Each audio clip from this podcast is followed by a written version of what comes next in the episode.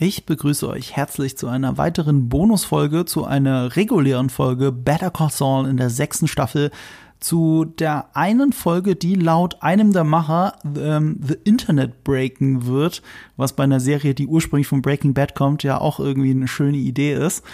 Und wen ich mir hier als Gast dazugeholt habe, weil Eve die Serie immer noch nicht gesehen hat, ähm, der sitzt gerade vor mir im Videocall und lehnt sich entspannt zurück, weil ich kenne es, in seiner Sendung zu sitzen. Und er ist alles andere als super entspannt zurückgelehnt, weil er alles vorbereitet hat und alles vor der Nase hat. Und heute kann er sich mal zurücklehnen und mit mir ganz gemütlich über eine der vielleicht besten Serienfolgen aller Zeiten reden, nämlich Daniel Schröckert von Kino Plus. Hi Daniel. Hallo, hallo. Vielen Dank für die Einladung.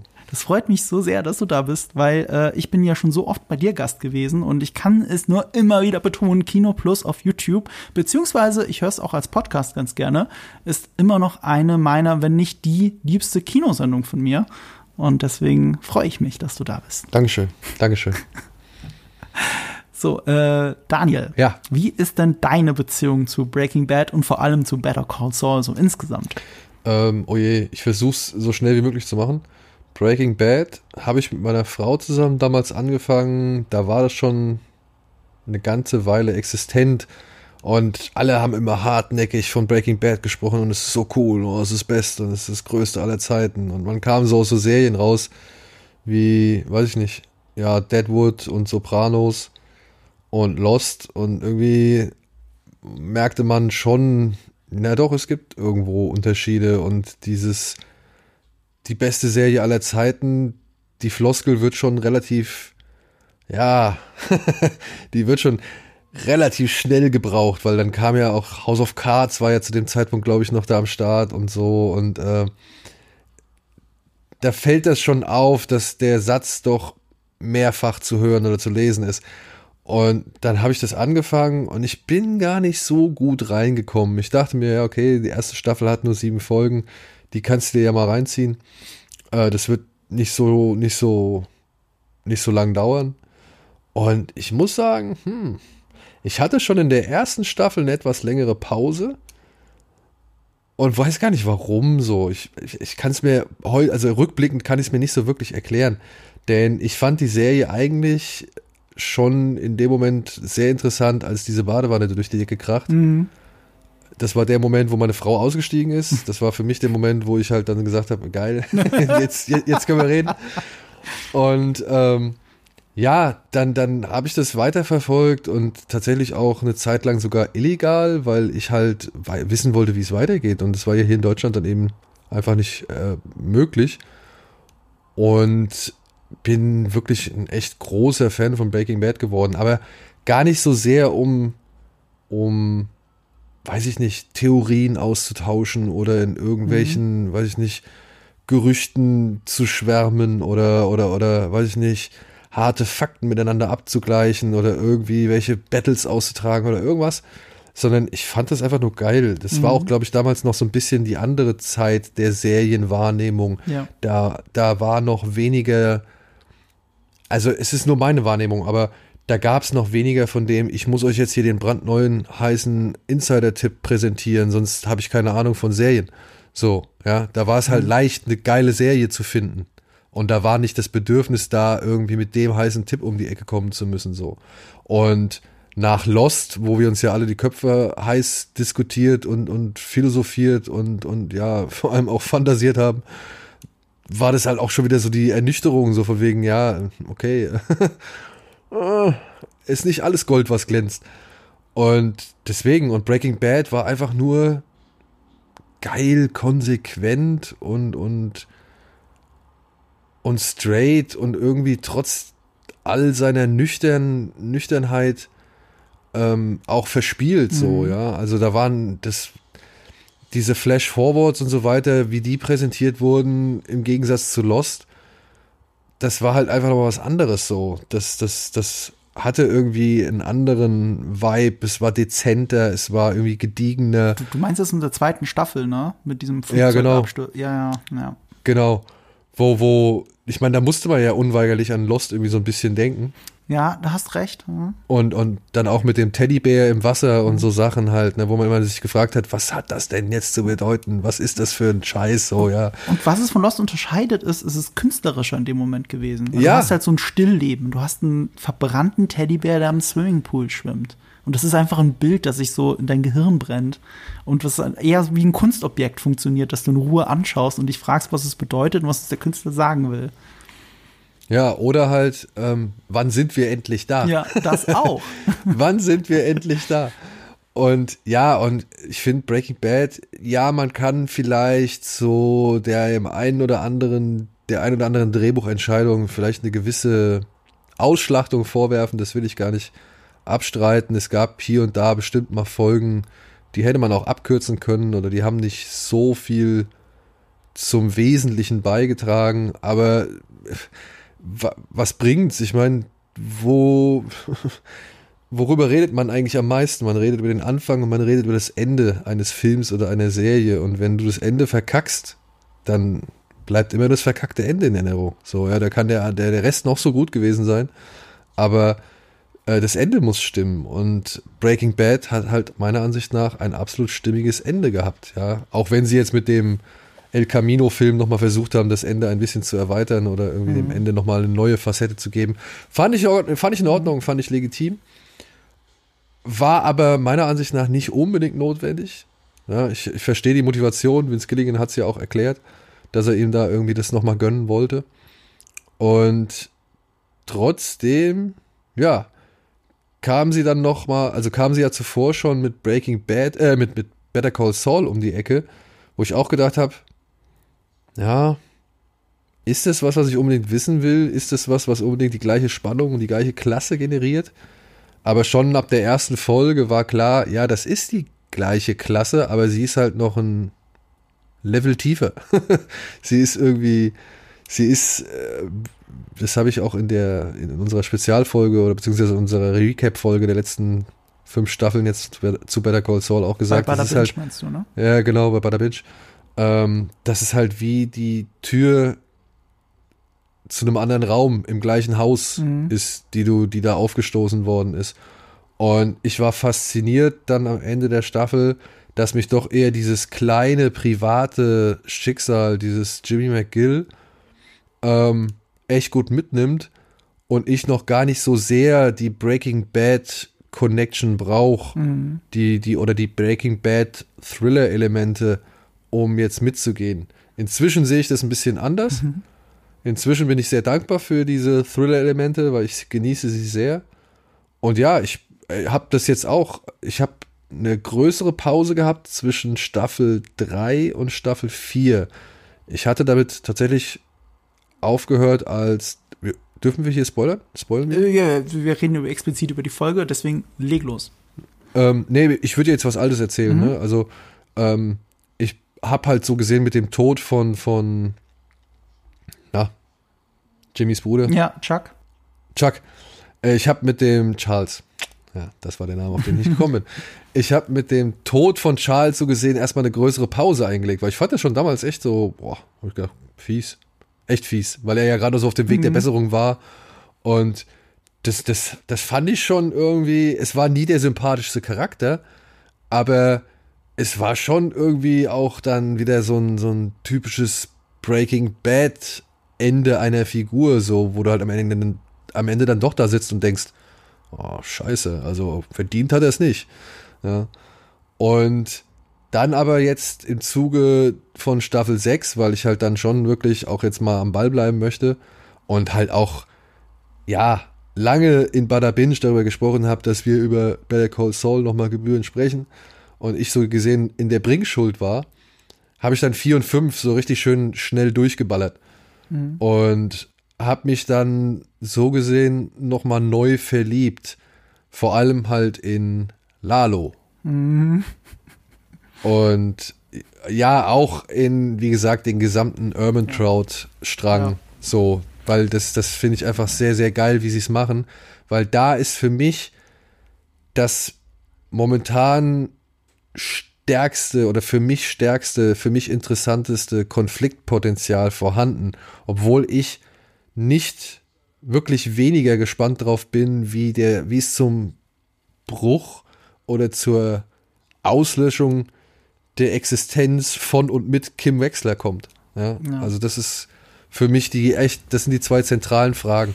Ja, das ist halt äh, da, da, wo das Prequel, obwohl es ein Prequel ist und eine Vorgeschichte erzählt, so etwas, was wir ja kennen, die Spannung auch noch mal rauszieht, weil es uns ja. Figuren nahbar gemacht hat, von denen wir keinen blassen Schimmer haben, ob, wo, wie, wenn die wirklich noch zur Zeit von Breaking Bad leben und was sie tun.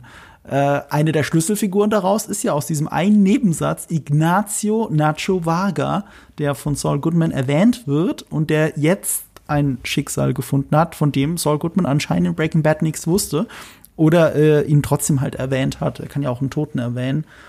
Äh, ja, und Lalo war auch so eine Nebensatzfigur, die sie äh, nur anhand der Erwähnung des Namens geschrieben haben, am Ende der vierten Staffel einführen und jetzt einer der besten, wenn nicht der beste Fragezeichen, beste Bösewicht in Breaking Bad Universum ist, in meinen Augen. Ich liebe den. Also dieses, diese. Art zu töten und dabei zu grinsen ist ekelhaft faszinierend. Tony, Tony Dalton, ja. also wirklich, also ich weiß nicht, war das jetzt Anfang? Doch, das muss jetzt Anfang der, der sechsten gewesen sein, in der ersten Folge, glaube ich, wenn er da auf diese Ranch von ja. diesem Mann mit dem starken Bart ja. kommt. Ja. Und, und, und ich habe mich echt gefragt, warum? So, ja. Lalo, warum? Ja. Die sind doch auf deiner Seite, die kennen dich doch, die sind doch freundlich zu dir, die serviert dir noch Frühstück. Ja, du hast einen richtig guten Kaffee gekriegt. So, warum? Mhm. So, keiner will dir doch Böses. Ist, also, wenn ich es doch richtig verstanden habe, ist es doch Salamanca-Land. Ja. Denn er benimmt sich ja auch wie ein Gutsherr. Und das Ganze ist jetzt auch eine Nachbetrachtung so perfide. Wir haben natürlich lang und ausgiebig in der ersten Folge dieses Podcasts darüber gesprochen, aber ich wollte das eh gerne noch mal aufgreifen, weil eine Sache, die mir nicht ganz klar war und im Nachhinein das Ganze noch perfider macht, ich weiß nicht, ob dir es aufgefallen ist, ähm, ich meine, natürlich ist er zu dem gegangen, um sich eine Leiche zu besorgen, ne?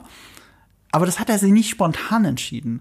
Das Ding ist, dem Typen, dem er gesagt hat, er soll den Bart abnehmen, das ist der gleiche Typ, bei, also die Frau dieses Mannes hat sich ja bedankt bei Lalo, dass er ihn zu seinem Zahnarzt geholt hat. Ja. Und als es um die Identifizierung der Leiche von Lalo Salamanca geht, heißt es, dass die Zahnarztunterlagen matchen. Lalo hat das Ganze geplant. Er hatte die ganze Zeit ein Fallback auf seinem Land, eine Person dort wohnen, von der er wusste, die Zahnarztunterlagen sind, äh, die Zahnarztunterlagen sind bei seinem Zahnarzt. Er kann das jederzeit ändern lassen. Es ist jemand, der offensichtlich ähnlich groß ist wie er. Das ist seine Notfallleiche. Wenn es mal so weit kommt, dass er untertauchen muss, das ist die Person, die er sich krallt. Und wie perfide ist das denn bitte? Ja, also es führt aber auch dann konsequent eben auch schon das, was wir in der letzten Folge von Staffel 5 gesehen haben. Ne? Ich meine, mhm. okay, wir wissen, es ist nicht das sicherste Business, ja, ja im Kokaingeschäft in Südamerika zu sein, so, ne? Und mhm. man muss gewisse Vorkehrungen treffen. Ja. Und wenn wir ja etwas wissen, ist, dass Vorsicht mhm. bei gewissen Leuten halt, ja, sehr, sehr groß geschrieben wird und sie sehr viel Zeit und Aufwand und Arbeit und ja, weiß ich nicht, ähm, ja, Arbeitskräfte auf, auf eben genau diese Sicherheit oder die, die, die, diese, diese Tarnung mhm. und, und, und das Unsichtbarsein irgendwie verwenden. Und nur die wenigsten, wie ein Don Euladio, ja, die können sich noch erlauben, dabei irgendwie so ein bisschen sorglos zu sein, so von wegen, ey, mir passiert eh nichts. Wie ja. wir wissen, ist es ja nicht so. Don Eladio findet einen sehr grausamen Tod. Ja, aber, weißt du, der war sich seiner Sache wirklich sehr, sehr sicher. Ja. Und er hatte sehr, sehr, sag ich mal, sehr, sehr viel um sich, dass er diese gewisse, ah, ich lass mich hier am Pool bräunen und trinke den einen oder anderen Cocktail-Lifestyle äh, gepflegt hat. So, ja, dem, also er wirkte ja, obwohl er scharfsinnig war, sorgloser als so viele mhm. andere, die ständig auf der Hut sind. Wie heißt der Mann mit der Halbglatze, der ähm, der für Eladio arbeitet? Genau, der für Eladio arbeitet ja, und dann auch Salazar oder so ähnlich. Ich kann mir die Namen da nicht merken. Das sind dann Schallrauch. Ja, der aber halt, der jetzt hier äh, Gustavo Frink reinlegen wollte mit dem mit dem sieben Millionen Dollar.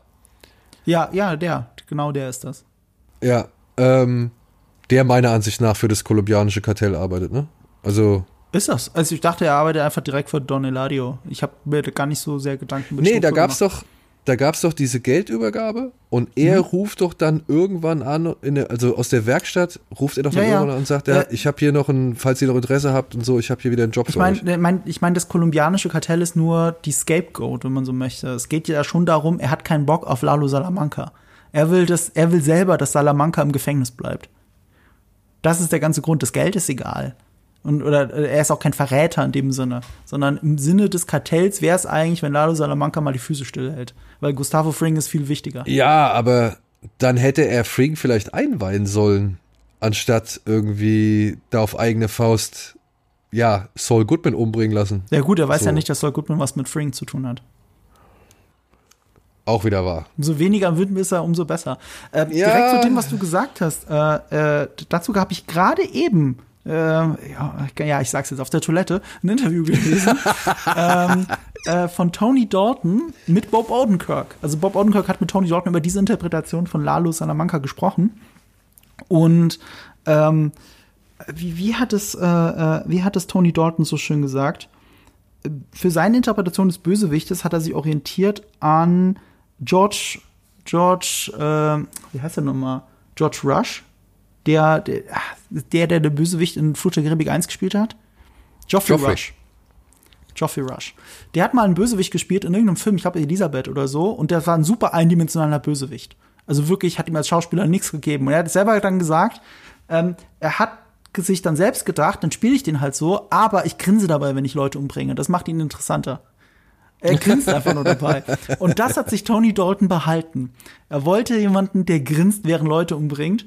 Und das unterscheidet diesen Lalo Salamanca von so vielen anderen. Ich vergleiche es gerne mit dem Captain in How I Met Your Mother. Wenn du die Augen zuhältst, hast du das Lächeln. Wenn du den Mund zuhältst, hast du die, diese Augen, die dich umbringen wollen. Ungefähr, ungefähr das ist er. Es gibt ja auch diesen Moment, wo die Scheibe so hoch und runter, also runterfährt und man im Auto sitzt. Und dann ist ja, Lächeln ja, ja. Du siehst die Augen zuerst. Und die Augen sind von jemandem, der dich umbringt. Ähm, ja, da, das ist das eine. Aber irgendwas anderes wollte ich noch aus diesem Interview sagen, das ich super cool fand. Ähm, ach ja, weil du gesagt hast, ähm, wie, sie, wie sie ihr Leben leben und sich schützen. Lalo Salamancas Einstellung ist zumindest laut Tony Dalton die, dass jeder einzelne von all denen mit einer Kugel im Kopf endet. Jeder einzelne in diesem Drogenbusiness. Die Frage, also nee, nicht die Frage, sondern Tony, also Lalo Salamanca denkt sich nur, wenn das sowieso passiert, will ich bis dahin eine gute Zeit haben. Ja. Das ist seine Interpretation. Aber das widerspricht sich ein bisschen. Ich meine, eine gute Zeit haben, ja, und einen Scheiß auf alles geben, ja. Aber er will das auch so lange wie es geht irgendwie ausnutzen, weil sonst hast du nicht einen Fluchttunnel in deinem, in deinem Haus, äh, der irgendwie in der Badewanne drin versteckt ist. So. Und genau das ist der Punkt er, was, er hat den Fluchttunnel nicht zur Flucht benutzt. Er ist abgehauen, um wieder reinzugehen von hinten. D derjenige mit einem reinen Überlebensinstinkt wäre abgehauen. Aber Lalo Salamanca will ja eine gute Zeit haben und geht zurück und bringt die alle um. Und Lalo Salamanca hätte untertauchen können oder was auch immer nach dieser ganzen Geschichte. Aber er geht in die USA zurück, wo sie ihn suchen, wo das FBI ihn mittlerweile sucht. Er bringt sich unnötige Lebensgefahr weil er sowieso weiß, dass er früher oder später sterben wird. Ja, aber das ist, glaube ich, ähm, nee, ich glaube, das hat nicht unbedingt was mit der, mit der Scheißegal-Einstellung zu tun, sondern ich glaube, das ist bei denen der Stolz. Ja. Dieser verdammte, verfickte Stolz. Ja. Lalo Salamanca wurde in seinem eigenen Haus angegriffen ja. von einer Person, die er selbst reingelassen hat. Ja ja, der vertraut hat, wo er gesagt hat, okay, ich gebe dem hier mal ein paar Credits, so, ja. Und der hat ihn reingelegt, damit er umgebracht wird, mitsamt seiner Familie. Ein Lalo Salamanca lässt sowas nicht auf sich sitzen, sondern ein Lalo Salamanca sagt, nein, jetzt, Freunde, jetzt erst recht. So. Ja, du, ich finde, das eine widerspricht nicht dem anderen. Also, also, es geht nur um Priorisierung. Überleben genau. oder Rache? Oder ja. seine Party feiern, wie auch immer du es nennen willst. Und was man, was wir ja auch durch Breaking Bad wissen, ähm, ist ja, dass diese Fehde, also diese Spannung zwischen Fring und Salamanca, also Hector, dass die ja schon existiert. Also, dass da ja schon immer irgendwas war. Ja. Hm. Und was ja auch letztendlich zu dem geführt hat, was in Breaking Bad dann gen Ende passiert. Ja. Mit der Gasflasche. Ja. Mit der Klingel dann von Salamanca. Ich mag Ja, das, ja. dass das Better Call Saul dem Ganzen noch so ein bisschen mehr Bedeutung gibt. Ja, eben. Weißt du, als würde sich Salamanca miträchen an, an, an, an, an Gustavo Fring. Also im Nachhinein ist das dazu gedichtet. Aber das gibt dem, der Klingel noch was. Das, das gibt der Klingel noch was, das gibt dem Ganzen, ja, das verschafft Breaking Bad noch einen neuen Unterbau. Ich bin gespannt, ich bin echt gespannt, ob sie und wie sie noch ein bisschen mehr Motivation oder Hintergründe von Fring unterbringen.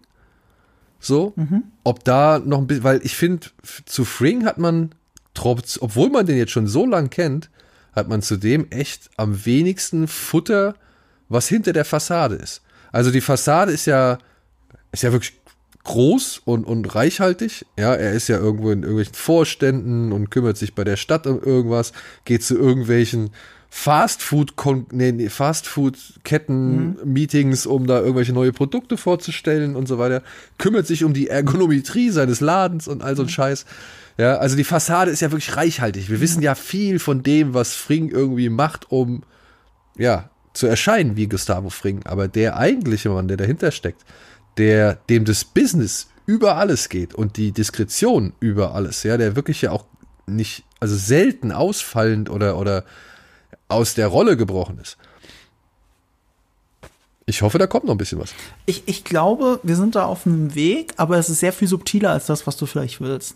Also, ähm, Gustavo ja, nein, Fring, also es darf jetzt nicht, Entschuldigung, Ja. das wollte ich nur, es darf jetzt natürlich nicht in diese Erklärbär, Ja. Äh, äh, ja, Atmosphäre oder diese Erklärbär, weiß ich nicht, Tropes irgendwie abdriften. Ja, also das, ich meine, Mhm. auf dieser Ranch, auf der sich Mike regeneriert hat und erholt Ja. hat, da war ja dieser Brunnen. Mhm. Und da stand ja irgendwie was auf In Memory of Ja. Max. Ja, ich bin gespannt, ob es dafür halt hier und da mal so ein paar kleinere Hinweise oder, oder Szenen gibt, die so ein bisschen darauf einzahlen oder irgendwie, keine Ahnung, die halt irgendwie so ein, im typischen Better Call Saul Breaking Bad Stil halt diese Figur noch anreichern. Ähm, ich, ich finde, der typische Better Call Saul-Stil, der mir so gefällt, ist dieses super subtile.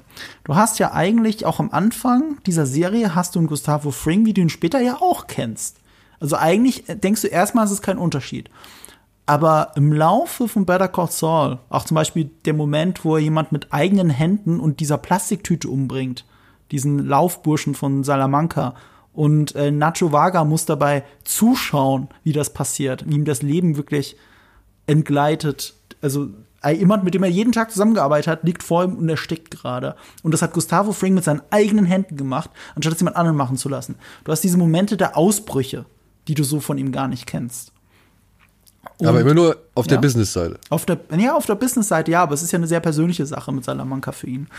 Und ich finde, was die, was die letzten paar Folgen, auch jetzt in der neuen Staffel, uns nochmal gezeigt haben, ist, dass es schon eine Entwicklung bei Gustavo Fring gibt. Er hat ja einen Konflikt mit Mike. Es geht um Loyalität, wie man mit Nacho Vaga umgeht, der ja alles getan hat, was er hätte tun können, was man von ihm verlangt hat. Aber wie ähm, Gustavo Fring es so schön sagt, er ist ein Hund, der immer die Hand des Besitzers gebissen hat. Von diesem Mann hast du keine Loyalität zu erwarten, nichts. Und das ist ein großer Konflikt zwischen Mike und, und Gustavo.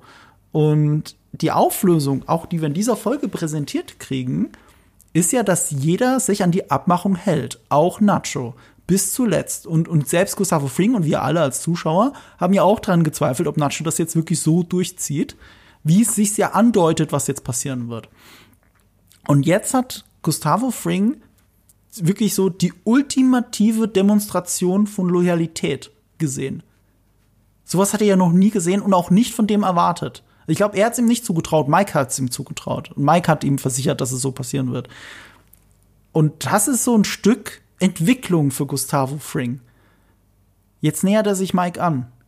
Äh, ja, aber um Entwicklung ging es mir auch nicht. Ach so. Also, dass, dass die Figur sich weiterentwickelt oder wir eine gewisse Entwicklung sehen und dass ich, also, das sehe ich auf jeden Fall, oder beziehungsweise das, das, das glaube ich auch äh, auf jeden Fall, dass wir halt am Ende von, von Better Call Saul das Verhältnis zwischen Mike und, und Fring ha haben, was wir ja durch Breaking Bad kennen. Ja. Es soll ja Überschneidungen geben, ne? die Figuren sollen ja schon auftauchen, Ähm, das wurde jetzt schon bestätigt. Vielleicht, ich keine Ahnung, zu welchem Zeitpunkt wir das sehen.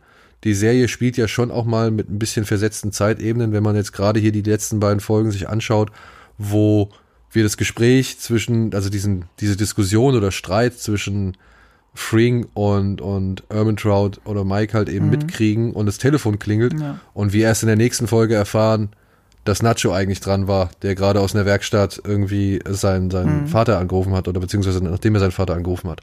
Und ja, das ist aber das Ding. Was, was mich halt wirklich brennend halt an dieser Serie, an diese Serie jetzt noch fesselt, ähm, ist vor allem die Tatsache, wie schaffen es die Macher, die Spannungen nicht zu überreizen. Mhm. Ja, weil sind wir uns einig, Lalo muss am Ende dieser Staffel weg sein. Der kann nicht mehr da sein. So.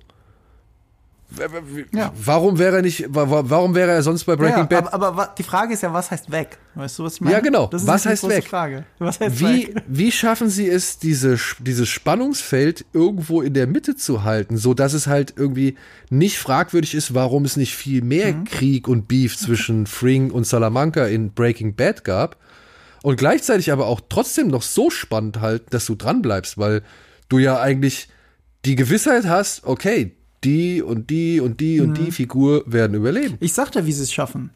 Sie schaffen es mit genau dem, was diese Folge gemacht hat. Die Hälfte der Folge ist dir zu 1000 Prozent klar, was passieren wird. Du weißt, Nacho Vaga wird sterben. Und diese Serie ja. delivert genau das, was sie verspricht. Und es ist so nervenzerreißend, das zu sehen und auch so herzzerreißend, das zu sehen.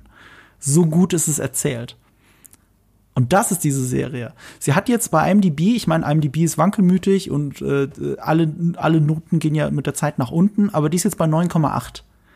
Die einzigen Folgen in diesem Universum, in diesem Breaking Bad Universum, die mir einfallen, die eine höhere Bewertung haben, sind aus Breaking Bad und eine davon ist halt Ozymandias. Mhm. Und Ozymandias, die berühmte Folge von Ryan Johnson, ist ja ein Spiegelbild schon fast von der Folge. Sie steigt ja auch im Prinzip mit dem Tod ein. Diese Folge hier, die muss das natürlich dann, ähm, das ist noch verkrypt, äh, kryptisch. Du ahnst, irgendwas Böses ist hier und du verstehst erst später, was die Bilder dir eigentlich sagen wollen. Der Regen in der Wüste und so, das ist ja die erste Szene, was wir sehen. Ja, die blaue Blume halt. Äh, und diese Scherbe am Boden, ne? Aber im Prinzip Ozymandias auch so, steigt ja damit ein, dass Hank Schrader erschossen wird. Und das ist halt etwas, was dir die Schuhe auszieht. So, das ist ein Step, den du von der Serie vielleicht gar nicht so sehr erwartet hast, auch wenn er sich so ankündigt. Was soll denn sonst passieren? Und es passiert, es wird delivered, gleich am Anfang. Und, ähm, und so wurde halt Fernsehgeschichte geschrieben bei Ozymandias mit 9,9, die bisher immer noch bestbewertetste Live-Action-TV-Folge aller Zeiten. Und auf dicht auf den Fersen ist diese Folge, die heißt Rock and Hard Place. Was sie auf Deutsch mit Pest und Cholera übersetzt Ja, das haben sie mit Pest und Cholera übersetzt, was keine schlechte Übersetzung ist, weil ähm, es heißt so viel wie in der Zwickmühle sein. Wenn du in der Zwickmühle oh. bist, bist du zwischen uh, between a rock and a hard place. Habe ich jetzt extra gegoogelt. Ich habe auch äh, in Erfahrung bringen können, auch dank euch da draußen, die mir Privatnachrichten geschrieben haben, warum die Folge, die erste Folge Wine and Roses heißt weil äh, das aus einem Film entlehnt ist, der Days of Wine and Roses heißt. Ich möchte noch nicht auflösen, was es damit auf sich hat. Das machen wir bei einem der Handlungsstränge. Erinnere mich bitte dran. Äh, ich, äh, und dann erkläre ich das ganz kurz, nämlich bei Kim Wexler und Saul Goodman. Sehr schön. Was mir aber aufgefallen ist, ist jetzt alle Folgen, ne? Wine and Rose ist die erste, die zweite ist Carrot and Stick und die dritte eben Rock and Hard Place. Und ich habe gesehen, die vierte heißt Hit and Run. Also die haben es irgendwie mit dem und in allen Folgen dieser, dieser letzten Staffel, war vorher nicht so prominent. Ja, wahrscheinlich ist es das Thema von. Ja, ist die Frage, ob das jetzt hier auch beides als Teil 1 betrachtet wird. Also, ob das jetzt, also ob sie die Staffel, die sie ja nochmal aufsplitten, ob sie das jetzt durchgezogen haben oder ob das jetzt äh, tatsächlich nochmal Methode hat dass sie halt schon wussten, dass es zwei Teile ja. der Staffel werden. Ich, das, das wussten sie, soweit ich weiß. Also sie wollten ja? das schon so wie bei Breaking Bad machen, nur die meisten von uns ist es vorbeigegangen. Also bis vor ein paar Wochen habe ich das gar nicht realisiert, dass, äh, dass sie das in zwei Teilen überhaupt rausbringen. Aber das scheint schon länger klar zu sein. Ich meine, es sind ja auch bestellte 13 Folgen statt 10 Folgen wie sonst bei Better Call Saul. Das muss ihnen klar gewesen sein. Aber ich glaube, diese Dualität, die sich in diesen Titeln verbirgt und auch irgendwie inhaltlich, Das, das haben wir hier die ganze Zeit. Also äh, auch bei dem Handlungs, bei dem wichtigsten, bei dem mit dem wichtigsten Handlungsstrang, Handlungsstrang eben äh, zwischen Kim und Saul. Ähm, dazu aber gleich mehr. Ähm, ich möchte nur noch ganz kurz ranschicken, äh, voranschicken, dass Gordon Smith der Autor und Regisseur dieser Folge war. Und das ist äh, deswegen besonders, weil er einer, ich, ich glaube, das könnte das erste Mal gewesen sein, aber vielleicht ist mir nicht aufgefallen, dass er bei Better Call Saul Regie führte. Das ist ein langjähriger Autor von der Serie. Und wie ich dann eben in diesem Interview ähm, gelesen habe von Tony Dalton, äh, einer der wesentlichen Schreiber, an die sich Tony Dalton gewandt hat, wenn es um die Charakterisierung von Lalo ging. Und das ist jetzt hm. ausgerechnet der Typ, der eine Folge inszeniert, in der Lalo nur auf einem Foto vorkommt. Und wir haben auch die ganze Zeit über Lalo geredet, weil er wie das Damoklesschwert über dieser Folge hängt. Ja, gut, wenn man was an dieser Folge kritisieren kann, ist zu wenig Lalo halt. Ne? Ja, oder vielleicht, ich finde es ganz geil mit diesem Bild, das sie dann rausgekramt haben, wo er fast schon wieder, ähm, ist es mit seinen Großeltern oder ist es mit ja, den ja, Leuten, die auf seiner Farm gelebt haben? Also eins von beiden, auf jeden Fall mit so Ja. zwei älteren Menschen. Ja, genau. Es ist wieder dieser Gutsherr Lalo, den wir kennen, den alle mögen. Sehen wir auf diesem Foto. Und gleichzeitig kriegen wir gerade erzählt, dass es einer der wichtigsten Figuren in, in, in im, im Kartell ist. Und einer der größten, größten Soziopathen. Und sie haben ihn rausgehen lassen, weil sie nicht wussten, dass das ist. So, es ist halt Lalo. Ich, ich finde, äh, es ist bezeichnend, dass in einer Folge, wo, wo der gar nicht vorkommt, wir von diesen 30 Minuten bisher 10 Minuten nur über Lalo geredet haben. Ja gut, aber er ist halt auch wirklich eine der besten Ergänzungen, die die Serie jetzt zum Universum gemacht hat. Ja. Ich meine, Fring und Ermintrout und Saul kennen wir ja alle. Und ja, ich sag mal, Chuck ist nicht mehr da. Äh, Howard spielt nur noch eine sekundäre Rolle gerade. Und Kim Wexler konnten wir ja jetzt fünf Staffeln lang bewundern, so, ne? Ja. Also, oder vier. Also dementsprechend, sag ich mal, ist doch, ist doch schön, dass diese Serie nochmal neue Figuren hervorbringt. Ey, und come on, wenn der jetzt hier noch wirklich in Staffel 6 was Richtiges abliefert, ich bin der Letzte, der sich über den Lalo-Prequel beschwert, so, ja, wie es dazu kam, dass er irgendwie, keine Ahnung, zum Salamanca-Boss wurde oder so, ja. Also könnte man ja vielleicht auch nochmal drüber nachdenken. Wenn die Serie etwas geschafft hat, ist ja halt einfach mal Randfiguren einfach zu, zu, zur Sensation zu machen. Ja. Und genau das ist ja der Selling Point bei dieser Folge. Also, wenn sie nicht spätestens jetzt Nacho Varga, äh, gespielt von Michael Mando, den wir ja alle aus Far Cry 3 kennen, der Vars dort gespielt hat, äh, wenn sie ihm nicht eine Emmy-Nominierung damit holen, dann, dann weiß ich Ja. auch nicht mehr. Ich weiß nicht, was man noch tun soll. Ja, klar, er hat nur drei Folgen in der letzten Staffel gespielt. Fuck it. Das ist eine der coolsten Nebenfiguren in diesem, in diesem gesamten Universum oder der herzlichsten. Er ist, ein, er ist, er ist eigentlich sogar von all den Figuren die letzte reinen Herzens eigentlich. Also er hat auch wenig Böses getan. Also rein Herz ist vielleicht zu viel gesagt für, für ein Kartellmitglied, aber, aber er ist wirklich, ähm, er ist so der Good Guy von all diesen Guys gewesen, zusammen mit Mike wahrscheinlich. Ja, aber ne, es muss man halt auch irgendwie. Ich verstehe, was du meinst. Es ist so, da denkst du, das ist der kleine schmierige Dealer. Eigentlich ist Tuko ja noch da und der ist sowieso entscheidend, weil über den, den, den kennen wir ja aus der anderen Serie und da wird er ja nochmal wichtig und, und groß und keine Ahnung. Deswegen, was willst du mit, mit Nacho so? Äh, Der wird bestimmt so seine schmierige Rolle da am Rand irgendwie ausfüllen und ist auch cool, aber dass diese Figur halt dann, ja, zu so viel Entscheidungen und entscheidenden Dingen, weil ich meine jetzt mal ehrlich, er war es ja letztendlich, der dafür gesorgt hat, dass wir eigentlich überhaupt noch über Saul Goodman reden, weil er ja Tuko damals dazu gebracht hat, ihn nicht zu erschießen und nicht abzuknallen nach dem Skate-Unfall so, ja. Und dass das auch dies, dass diese Figur über fünf Staffeln oder sechs Staffeln jetzt halt äh, so eine Bedeutung gewonnen hat, die halt ja sowohl und das ist ja das Starke bei, bei guten Serien meiner Ansicht nach, wenn du Figuren hast, ja, die du genauso gerne erwürgen würdest, wie eben in den Arm nehmen, so. Und das ist, Nacho Vaga ist so eine Figur, ja, weil er eigentlich viel zu gut ist für dieses Milieu und eigentlich nur, ja, mit seiner Familie irgendwie klarkommen möchte oder seine Familie irgendwie um sich haben möchte. Aber ja, natürlich dann eben auch irgendwie schon ein bisschen Geld und, und Wohlstand genießen möchte und sich dazu dann halt hinreißen lässt, für den so schnell wie möglich zu sorgen. Das war immer sein Ziel, aber wir haben ihn ja nie Wohlstand genießen gesehen. Ich finde immer sehr bezeichnend, wie er in seiner Bude sitzt, äh, von der ja auch sein Vater so beeindruckt ist. Und er sitzt da mit zwei Frauen, lebt das Leben, wenn du so willst. Im Hintergrund hängt ein Auto als Bild, als großes Gemälde. Und genau so ein Auto fährt er dann auch. Also er hat eigentlich alles erreicht, was er will. Aber er ist nicht glücklich. Nee, es füllt ihn nicht aus. Er ist zu keiner Millisekunde glücklich damit. Ja. Ach, das tut so weh dann zu sehen. Weil er aber auch weiß, dass er nicht die richtige, den richtigen Respekt, nee, Respekt ist vielleicht falsch. Ich glaube, Respekt halt ist mir egal am Ende. Weil, weißt du, woran du das schön merkst? Dass er im Tank, in den Tank, in dieses Ölbad steigt. Also, dass er da wirklich so untertaucht. Am Ende ist ihm Würde und sowas hat er dann nicht mehr. Also, es geht ihm nicht um Würde. Nicht, dass er keine Würde hat. Würde ist ihm nicht sein Punkt. Das, die, die Liebe zu seinem Vater, zu allem, ist viel wichtiger als jedes Art, jede Art von Würde, als der eigene Überlebensinstinkt. Ja, aber bei mir geht, also was ich meinte, war halt nur der Respekt seines Vaters, aber es ist nicht unbedingt der Respekt, sondern die Akzeptanz, Akzeptanz, oder irgendwie, äh, also und ein bisschen mehr als Akzeptanz noch. Also dass sein, also der möchte ja eigentlich liebend gern, dass sein Vater irgendwie stolz auf ihn ist.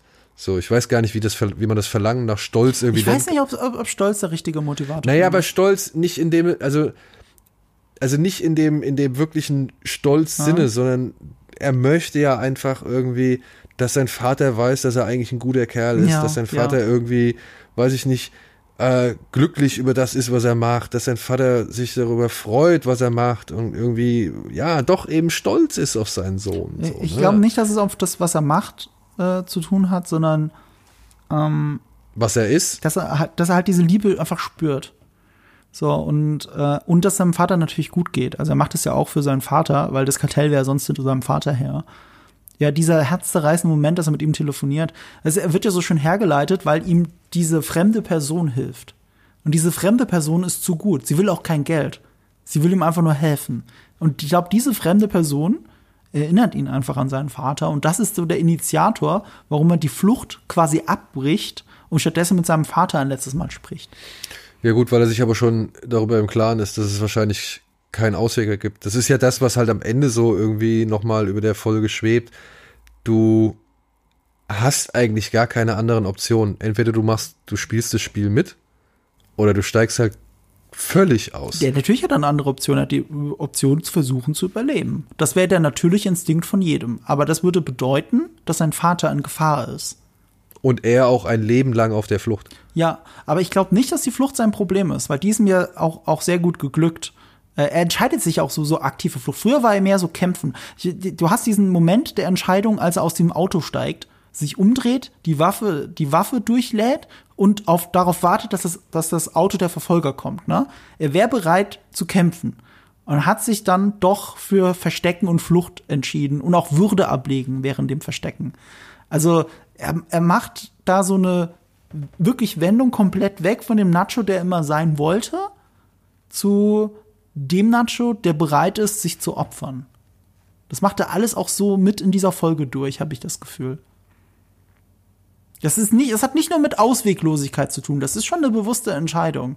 Der normale Instinkt wäre, ähm, ich muss weg, ich muss überleben und äh, wenn dir dein Vater so wichtig ist, könntest du ihn ja warnen, er muss weg. Er soll überleben oder soll zur Polizei gehen oder was auch immer. Aber, aber das macht er nicht. Er, er, er lässt auch das Geld zurück, lässt es bei diesem Unbekannten, der ihm geholfen hat, weil was, was ist schon Geld in dem Moment? Er hat sich, er hat sich entschieden, sich umzubringen. Ja, umzubringen. Ja, das Meinst ist seine Entscheidung. Das ist das Angebot, das er Gus Fring gemacht hat. Deswegen Okay, aber umzubringen jetzt nicht unbedingt sich selbst auszulöschen, sondern halt schon irgendwie auch, sag ich mal, zu akzeptieren, dass er jetzt halt fertig gemacht Ja, wird. von aber das ist ja ein irgendwie- Selbstmord. Ja, ja, ja, nee, aber halt, ja. Ich meine, wer macht das schon, ne? Das ist, es entspricht, das widerspricht jedem Überlebensinstinkt, den wir alle in uns drin haben. Ja, aber das entspricht wahrscheinlich aber auch der Endgültigkeit dieses Business, Ja. mit der die da tagtäglich zu tun haben. So, ja? Da gibt's einen schönen Moment aus dem Interview von, ähm, äh, auch wieder von äh, Michael Mendo, ähm, wie er dieses Ende interpretiert, dieser Folge.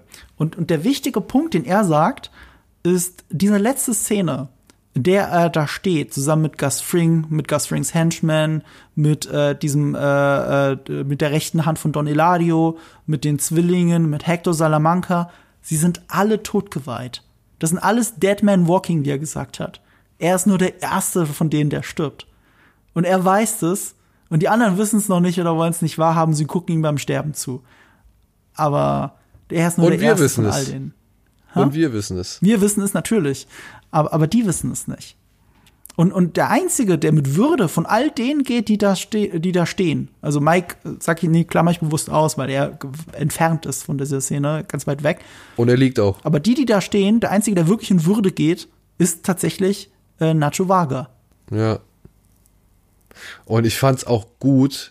Ich fand's wirklich gut. Ähm, man, man, ja, ich meine, das spätestens mit dem ersten Telefonat ist klar, dass diese Figur jetzt ihr Ende gefunden hat, Mhm. so, weil du, du führst so ein Gespräch nicht, also du lässt eine Figur nicht so ein Gespräch führen, ohne dass es auf irgendwas Großes einzahlt, meiner Ansicht nach. Mhm. Ähm, kann man vielleicht als eine gewisse, auch wieder als einen gewissen Trope irgendwie der Serie vorwerfen, aber ähm, oh, jetzt habe ich den Faden verloren, scheiße. Macht nichts. Es ist so, es, du, die Gefühle gehen mit uns, machen mit uns Rodeo, wenn es darum geht. Das ist wirklich, ich denke immer noch drüber nach, ne? Also so einmal die Stunde, seit ich das gestern gesehen habe, so kurz so, ach ja, Nacho. Und äh, und das geht ja jetzt schon auch so mit Meme-Potenzial geht das ja so um sich auf Twitter. Man wird auch nicht mehr davon losgelassen. Ich meine, ich teile das eh die ganze Zeit, aber auch ähm, einfach dieses letzte Telefonat von von Nacho mit seinem Vater, dieses Muy Buen und Goodbye Dad und weißt du, das schön mit Untertiteln. Ja. Und, und, und die Leute teilen das einfach nur. Und, äh, und wie gesagt, du kannst auch gleichsetzen mit ähm, Momenten aus Ozymandias, aus dieser einen Folge Breaking Bad. Ähm, die Reaktion von Hank, die Reaktion von, äh, von Walter White, nachdem Hank stirbt. All diese Momente, das, das, das ist so eine Symbiose zu dieser Folge. Und äh, dadurch, dass dann auch 24, also für 24 Stunden ähm, Breaking Bad, äh, Better Call Saul dann auch Trending war, würde ich schon sagen, es ist genau das eingetroffen, was sie vorhergesagt haben. Dieses, diese Folge äh, wird das Internet brechen. It's going to break the Internet.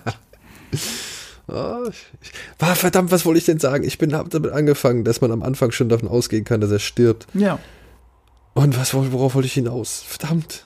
Ja, aber Worüber trotzdem wir leiden vorher wir mit ihm mit. Der Leidensweg, du warst Wir- beim Telefonat. Wir leiden mit ihm mit, ja, bei dem Telefonat. Oh, verdammt. Vielleicht fällt es dir später wieder ein. Wir können auch Ja. einfach weitermachen. Es gibt ja auch so Genau. schöne Details wie äh, diese Henkersmahlzeit. Also man spürt ja auch, dass es eine Henkersmahlzeit ist. Und Die äh, schmeckt ihm auch offensichtlich nicht ganz so gut. Beziehungsweise, er ist, glaube ich, aufgrund seiner vorangegangenen, weil er ist ja schon im Mhm. Hotel noch zwei, dreimal und da ist er deutlich begieriger. Aber ich glaube, ja. Das ist gut, dass du das sagst, weil äh, auch da wieder, Michael Mando hat das erklärt. Das war eine Forderung von ihm an das äh, Team, als sie das gedreht haben, nämlich, äh, dass das letzte Essen sollte unbedingt mit Messer und Gabel sein und mit Salz und Pfeffer.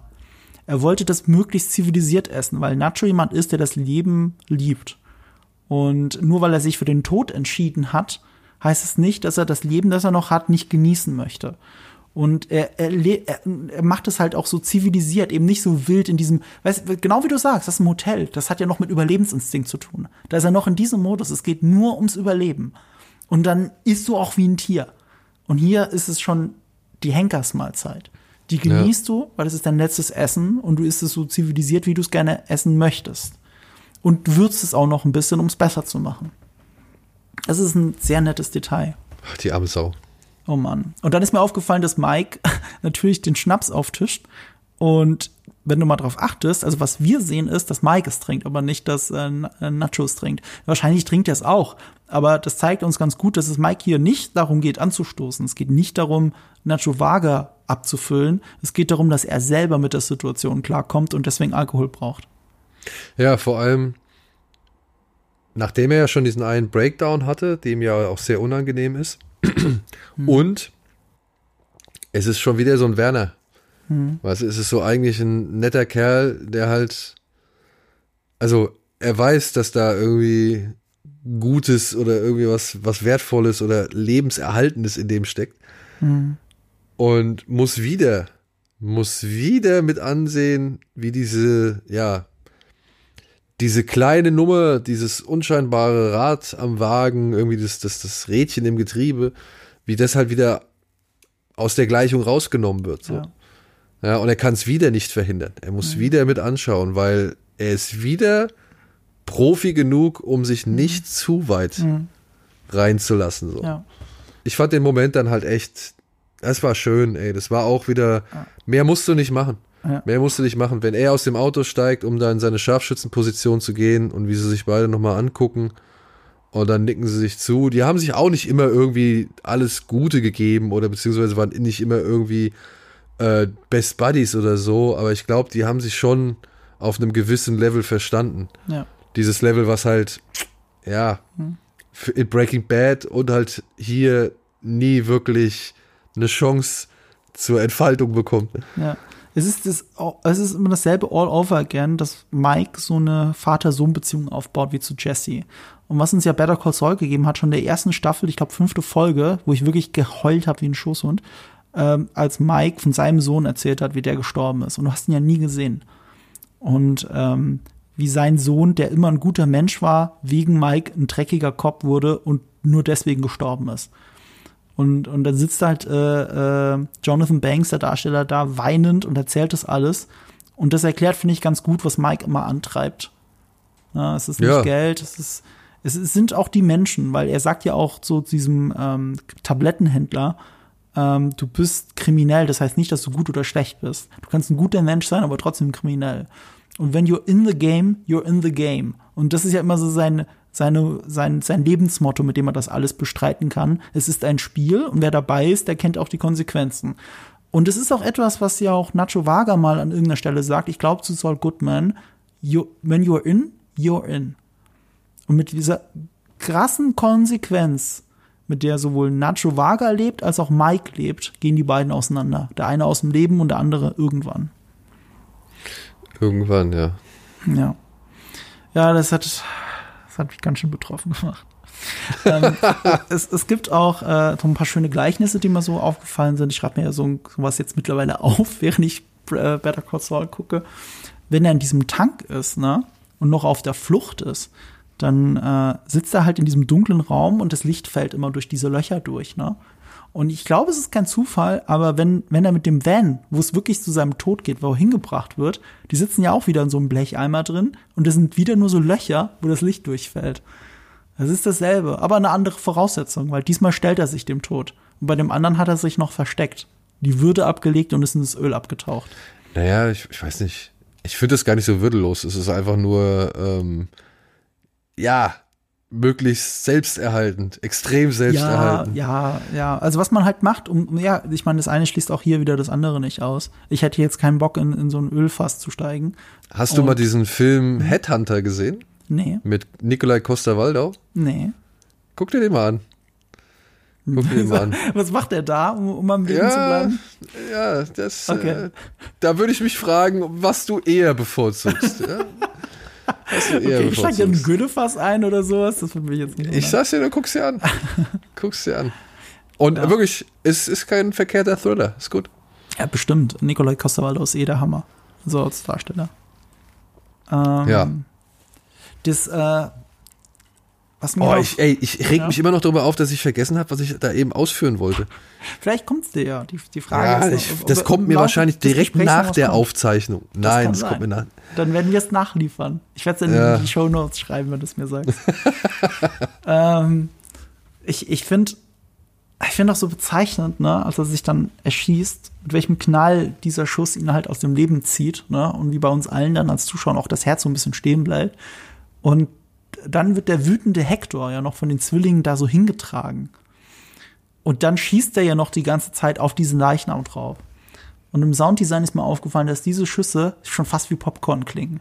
Dass Ja, die, ja. dieser Impact fehlt. Das ist ein kleines Kaliber. Es klingt so banal und er schießt nur so auf die Leiche drauf in seiner Wut. Und die Kamera geht nicht näher an Hector, um seine Wut zu zeigen oder sowas, sondern sie geht immer weiter weg, zeigt uns immer mehr Landschaft, zeigt uns, wie alle wegfahren. Wie wir ja wissen, alle auch später in ihren Tod fahren. Also der erste von ihnen ist gestorben, es kann nur weitergehen. Und was Hector da noch auslebt an, an Michael Mando, kann ihm nicht diese Würde, von der ich die ganze Zeit rede, noch nehmen. Jetzt weiß ich's wieder. Jetzt Ja. weiß ich's wieder. Ich habe das, glaube ich, nicht gesagt.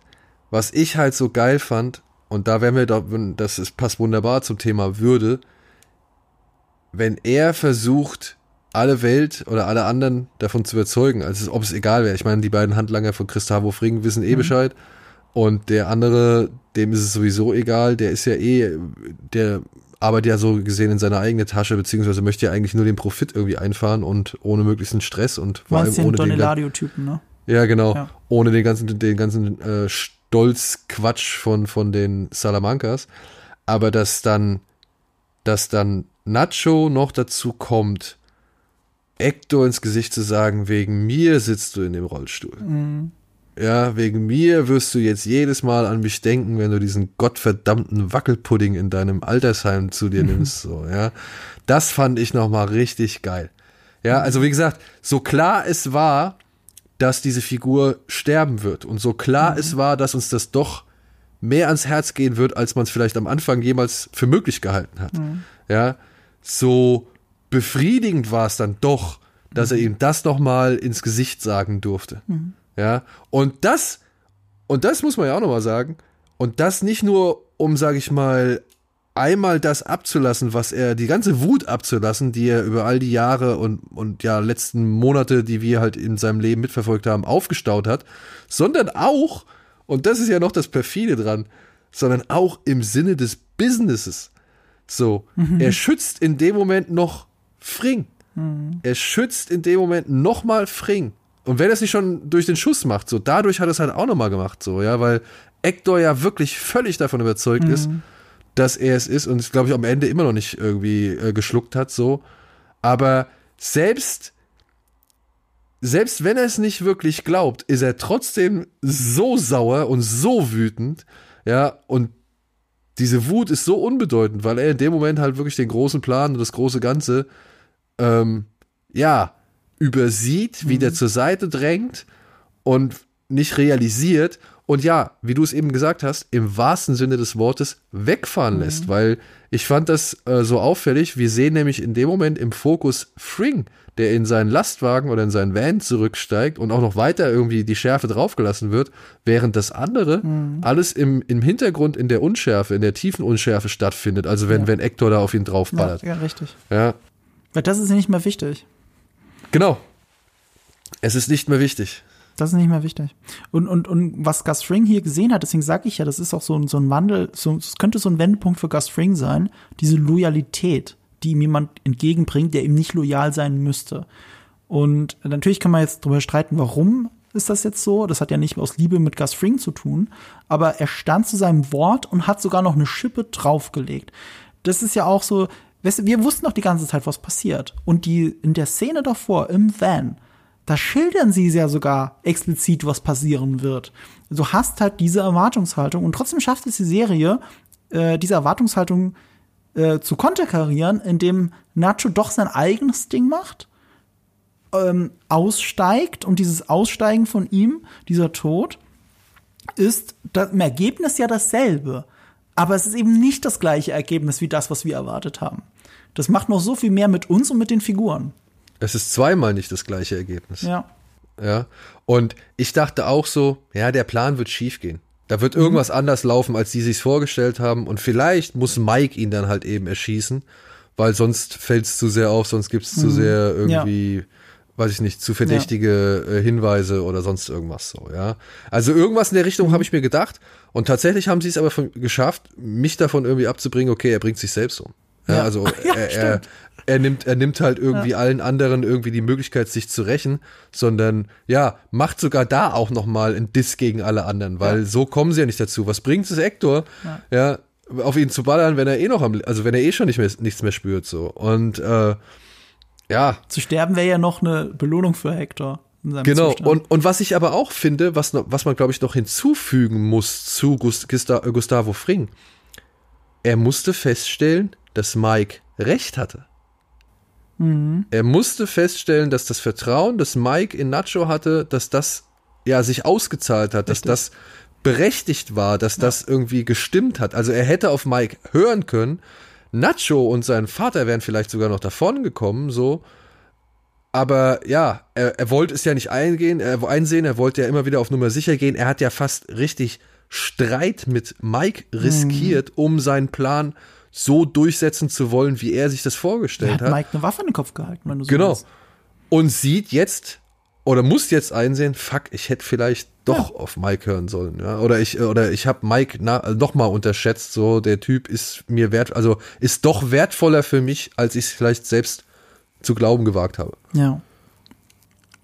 Holy shit, was ein Abgang.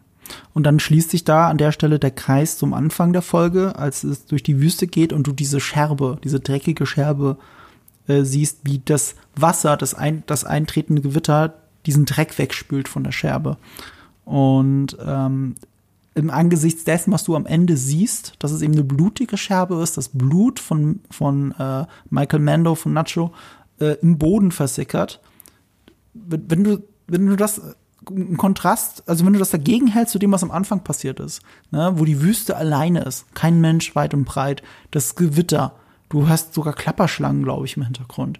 Und der Regen spült alles weg und am Ende ist alles genau wie vorher. Du hast dieses, du hast dieses Sand, alles versickert und, äh, und damit war's das. Und das gibt dem Ganzen so ein melancholisches Bild zwischen Schönheit ja. und Traurigkeit. Nicht ganz es hat ja doch noch eine Sache hervorgebracht. Ja. Die Blume. Stimmt, stimmt. Die blaue Blume. Ja, die ja schon auch wieder eine Referenz an Breaking Bad ist. Mhm. Und eben halt für ein Symbol für den Tod. Mhm. Ja, muss man ja auch so sagen. Ja. Und äh, könnte man jetzt so, den Bogen könnte man da spannen, sein Blut, weil das, das scheint mhm. ja dann doch relativ viel später zu sein. Ich mhm. meine, die Blume ist ja auch relativ groß. Das wird wahrscheinlich vielleicht Jahre nach Breaking Bad gewesen sein. So, das Haus der Salamancas ist schon längst nicht mehr da. Das kann auch sein, ne? Ja, und, die Scherbe äh, liegt da noch, warum nicht? Und die Scherbe liegt da noch. Das könnte die sein, Scherbe liegt da noch. Der, ähm, äh, meine, meiner Freundin ist auch ein schönes äh, Detail aufgefallen, das mir nie aufgefallen ist, diese blaue Blume. Sie ist äh, das Muster auf dem weißen Hemd von äh, Nacho, die blaue ja. Blume. Also mir ist es nicht so aufgefallen. Ähm, ich habe jetzt auch nicht super genau hingeschaut, aber ich glaube ihr das jetzt mal umgesehen. Und, und das zeigt so schön, also es hat was von Wiedergeburt. Er ist ja eh so fast so eine Jesus-Figur, wenn du so willst, in, in, in, dieser Serie zumindest. Im Verhältnis oh. zu den anderen. Der Drogen und das Volk gebracht hat. Ja, äh, der bekehrte Sünder. Es geht ja auch um Vergebung. Ja. Hilf uns, Drogen, Jesus. Hilf uns. aber er hat so, er hat, er hat irgendwie so, er hat irgendwie was davon. Ja, so viel zu Nacho. Ähm, ja. Rest in Peace, Nacho. In peace. Also hast du auf jeden Fall deine Sporen jetzt im, im, in der Serienlandschaft verdient. Ja, also das, äh, it breaks the Internet, auf jeden Fall. Ich habe ihn ja kennengelernt durch, also äh, erstmals richtig bewusst habe ich ihn wahrgenommen, äh, durch Orphan Black. Da habe ich nicht gesehen. Das spielt er nämlich den Freund der ersten Person, die wir kennenlernen, sagen wir Aha. so. Oder der ersten Verkörperung der Frau, die wir kennenlernen, die es untergeht.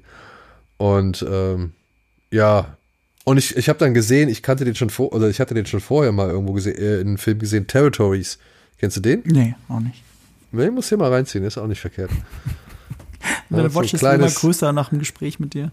Kleines, fieses, dreckiges Ding, da war er auch mit dabei. Und inzwischen hat er ja sich ganz gut gemacht, ey. Also, Emmy wäre cool. Ja, also für beste Nebenrolle, also eine Nominierung mindestens muss drin sein.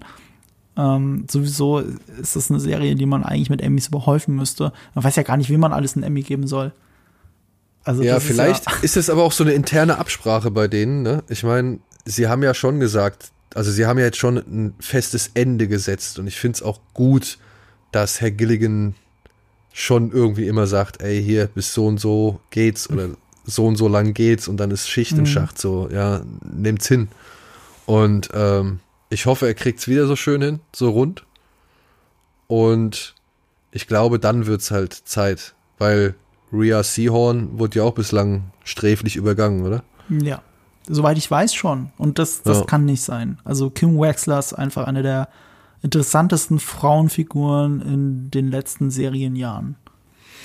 Ja, und sie bricht auch immer mehr weg, ne? Ja, und das ist der Punkt. Jetzt kommen wir nämlich zu dem Teaser, den ich vorhin hatte beim Namen. Nämlich, dass die erste Folge Wine and Roses heißt. Das ist eine Anlehnung an den Film Days of Wine and Roses. Den habe ich natürlich nicht gesehen, aber du vielleicht, Daniel? Äh, nicht unter diesem Titel. Also, wenn er noch einen deutschen Titel hat, äh, könnte es vielleicht sein, aber. Das habe ich jetzt nicht nachgeschaut. Da geht es um einen Alkoholiker der sich in eine Frau verliebt und die zwei kommen auch zusammen und im Laufe dieser Hochzeit, äh, dieser Ehe, äh, wird sie zur Alkoholikerin und er wird äh, äh, äh, schwört dem Alkohol ab und kommt davon weg, aber sie nicht mehr. Und darauf soll das anspielen. Wine Tja. and Roses. Und jetzt gucken wir uns ganz kurz die Beziehung von Kim Wexler und Saul Goodman an, aka Jimmy Meckel. Was ist hier, wer korrumpiert hier wen eigentlich, hatte ich mir zuerst aufgeschrieben und hatten wir auch im letzten Podcast ein bisschen verhandelt. Ich habe so ein bisschen die, die Theorie, äh, dass wir in besser erklärt den Werdegang von Daenerys Targaryen gesehen haben, bei, wenn du gesamt Better Call Saul zusammennimmst. Wenn du zum Beispiel die allererste Szene, in der Kim Wexler, also zumindest eine der ersten Szenen, in der sie vorkommt, dir betrachtest, dann ist das eine femme fatale Szene. Sie sitzt da, äh, sie steht da in der Garage, äh, du raucht, siehst ihre ne? Silhouette und sie raucht. Ja. So, das ist das, was wie wir eine femme fatale aus dem Film Noir kennen. Und auch in dieser Folge haben wir einen Moment, wo Kim Wexler da sitzt und raucht. Und äh, In der Bude, ne? das haben, Bude? Sie, haben sie bislang nicht so oft gemacht. stimmt, jetzt wo du es sagst, die haben nie in dieser Bude geraucht. Also ich, ich meine, sie haben schon mal am Fenster gestanden und haben geraucht, aber sie, sie achten ja eigentlich möglichst immer drauf, dass es irgendwo ist, auf dem Balkon Ja. oder sonst irgendwo. Und aber sie, also das hat das, das ist mir halt das all- als allererstes aufgefallen, Ja, auf dass Couch. sie in der auf der Couch sitzt und halt sich eine Kippe anzündet, so, wo ich immer dachte, weil das, ich glaube auch die Bedeutung, wann sie eine Zigarette rauchen, hat sich im Laufe der Jahre jetzt echt immer geändert, weil vorher war es immer so die Auszeit irgendwie, ne, Ja. und irgendwie so die, die, weiß ich nicht, oder auch die Belohnung. Ja, so bei Kleinigkeiten. Entweder du hattest Stress, okay, wir brauchen jetzt hier mal eine Kippe. Oder du hattest irgendwie, keine Ahnung, einen guten Deal abgeschlossen, ah ja, jetzt gönn ich mir mal eine Kippe. So. Und hier, sie sitzt in der Bude und sie hat ja Angst. Ja, also sie, sie, und das ist, glaube ich, das Starke an dieser Figur jetzt auch wieder, also es wird jetzt noch stärker gemacht. Ähm, sie genießt ja schon den Nervenkitzel, den sie da bei gewissen Sachen machen, innerhalb eines gewissen Rahmens. Aber jetzt durch Jimmy und das Kartell und eben Lalo hat sie halt auch eine Seite kennengelernt, ja, die ist fernab dieser, ja, ist irgendwo noch nervenaufreibend, aber wie Jimmy dann auch in der Folge sagt, im Sinne des großen Ganzen ja, des großen Ganzen ja noch was Gutes. So, ne? Also sie, sie reden sich ja schön oder beziehungsweise sie rechtfertigen ja ihre Aktionen und illegalen Aktivitäten mit, okay, wir tun letztendlich was Gutes. Aber das Kartell tut nichts Gutes. Und das Kartell bringt auch nichts Gutes. Und Saul so. Goodman glaubt es ja auch nicht. Er sagt es, der andere verlässt das Auto und du siehst den Gesichtsausdruck von Saul Goodman. Er glaubt es ja selber nicht, dass er irgendwie was Gutes tut. Wir haben im letzten Podcast auch ewig drüber spekuliert, warum sie das überhaupt machen und haben dabei sogar schon ausgeblendet, dass es um Geld geht, weil es geht nicht um Geld. Es geht denen nicht ums Geld. Also nicht nur, das ist ein vorgeschobener Grund, wenn überhaupt. Was ist mit Kim los, dass sie diesen armen Howard Weißt du, der hat ja niemandem was Böses getan, wenn du es mal so siehst. Aber Howard war sein. schon halt einfach auch echt ein Lappen. Das muss man halt Ja, einfach mal natürlich ist ein sagen. Lappen, aber er hat es ja nicht verdient, dass du ihn ruinierst. Ja. Nie, äh, warum hat er das verdient? Weil er Kim mal in den Keller geschoben hat? Für ein Ja, paar der Tage? war halt schon, der war halt schon sehr lang halt auch echt ein Arschloch. Das muss man halt auch mal sagen. ja, aber er verdient es ja nicht. Ja, also er verdient nicht dieses Ja, Strafmaß. richtig. Genau das ist der Ja. Punkt. Und das ist doch nicht, das ist doch das Interessante bei Kim. Das ist nicht ihr normaler moralischer Kompass. Du siehst immer eine zweigesichtige Kim. Wenn es um ihre Klienten geht, sind ihre Klienten Heilige. Wir erinnern uns an, der, an die erste oder zweite Folge, in der Kim von diesem einen Klienten erzählt, der Fluchtwagenfahrer ist. Und er hat ihr verklickert, dass das alles nur ein Komplott ist von seinem Kumpel, der mit dem Geld aus dem Spirituosenladen kam und er dachte, er fährt nur das Auto-Test.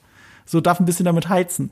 Die das hat die geglaubt, ohne mit der Wimper zu zucken. Dabei ist sie eine fucking Trickbetrügerin. Sie muss doch erkennen, dass sie gerade angelogen wird von einem Verzweifelten, der einfach nur eine gute Anwältin will.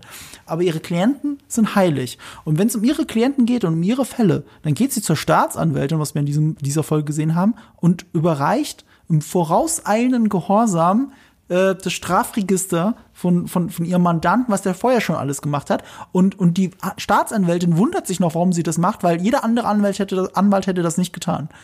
Wenn es um ihre Klienten geht, macht es Kim, weil sie auch das Gute an den, äh, an, an ihre, weil sie auch an das Gute an ihren Klienten glaubt, glaubt sie ja auch, den Fall trotzdem gewinnen zu können. Wenn es um Saul Goodman geht und um das Kartell und um Howard, dann ist es eine andere Kim. Dann äh, gibt es keine Heiligen mehr und es gibt keine Grenzen. Ja, aber ist das eine andere Kim oder ist es die Kim, die es schon immer gab? Das ist die wichtige Frage. Das wissen wir immer noch nicht. Ja, also es kann ja auch sein, dass die brave Kim, äh, mhm. dass die tatsächlich so etwas ist, was sich über die Zeit hinweg entwickelt hat, um mhm. eben dahin zu kommen, wo die Böse vielleicht nicht hinkommt. Ja, Böse richtig. ist jetzt vielleicht das übertriebene Wort, ja. aber ähm, ne, aber halt die dunkle Kim, sagen wir es mal so. Ja. Und ja, trotzdem, ich glaube auch, dass sie der Staatsanwältin diese Akte gegeben hat, war irgendwie Teil eines Plans oder Teil eines, eines einer, einer Aktion oder einer Absicht. Also Nö, ich das glaube glaub ich wirklich nicht. Da war sie genuine. Also äh, ja. ehrlich. Es, sie spielt ah. ja auch keinen Fall, den du kennst. Der wird nie wieder eine Rolle spielen.